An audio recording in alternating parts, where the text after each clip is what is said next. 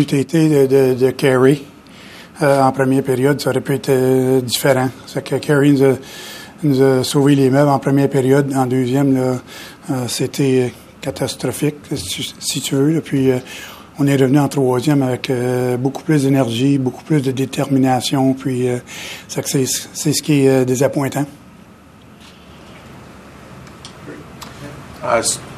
There was an announcement in, in the middle of the game that Tatar's out indefinitely with an upper body injury. You, you said yesterday he was meeting with specialists today. Is there any more specific details that you can share with us on that?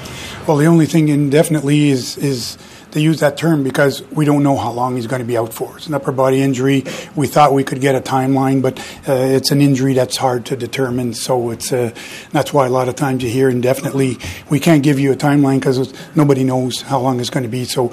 Uh, I know one thing, it's not a day to day thing. So it could be a week and then it, it moves on. So uh, we have nothing more, even medically, we don't have uh, uh, more input or input more information than that because uh, it'll depend on, on that part of it, the healing part. Has surgery been ruled out, or it's still a possibility? No surgery.